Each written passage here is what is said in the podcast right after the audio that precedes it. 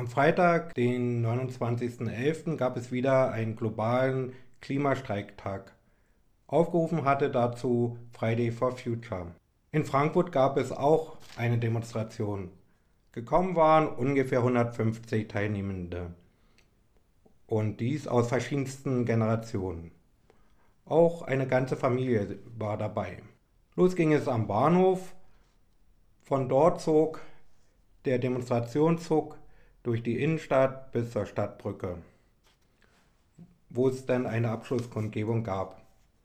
Verschiedene Rednerinnen sprachen zu den verschiedensten Facetten der Klimakatastrophe, Klimasituation. Darunter berichtete unter anderem eine Studentin von der Klimastreikwoche an der Europa-Universität. Diese hatte angefangen mit einer Müllsammelaktion im Stadtzentrum. Im Folge wurde dann der Müll in einer Kunstaktion weiterverarbeitet.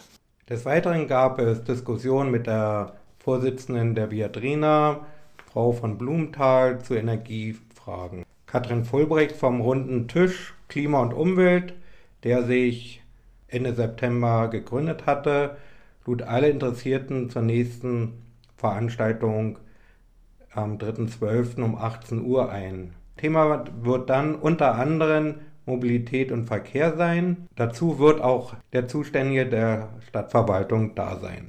Ein Redner machte darauf aufmerksam, dass derzeit äh, sehr viel Geld in die militärische Hochrüstung geht. Deutschland hat sich nämlich verpflichtet, innerhalb der NATO 2% seines Bruttoinlandsproduktes zukünftig in den Militärhaushalt zu stecken.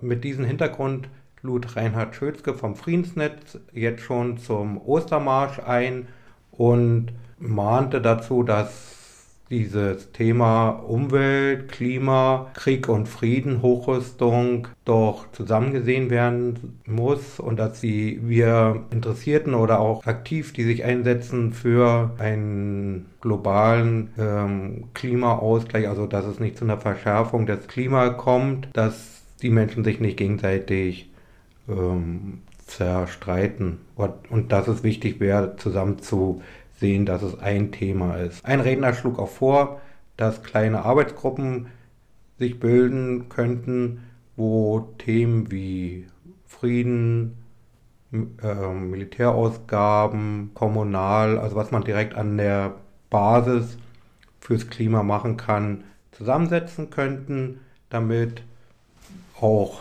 Ideen entwickelt werden kann, was viele Menschen umsetzen könnten, was dann Forderungen wären an die Politik, aber auch jeder selbst machen kann zu Hause bei sich. Zum Abschluss der Demonstration sagte Robert, dass bewusst die Abschlusskundgebung an der Friedensbrücke stattfindet, weil er diese Brücke auch als Zeichen für ein friedliches Zusammenleben in Europa sieht und genauso diese Demonstrationen, die es von Friday for Future gibt.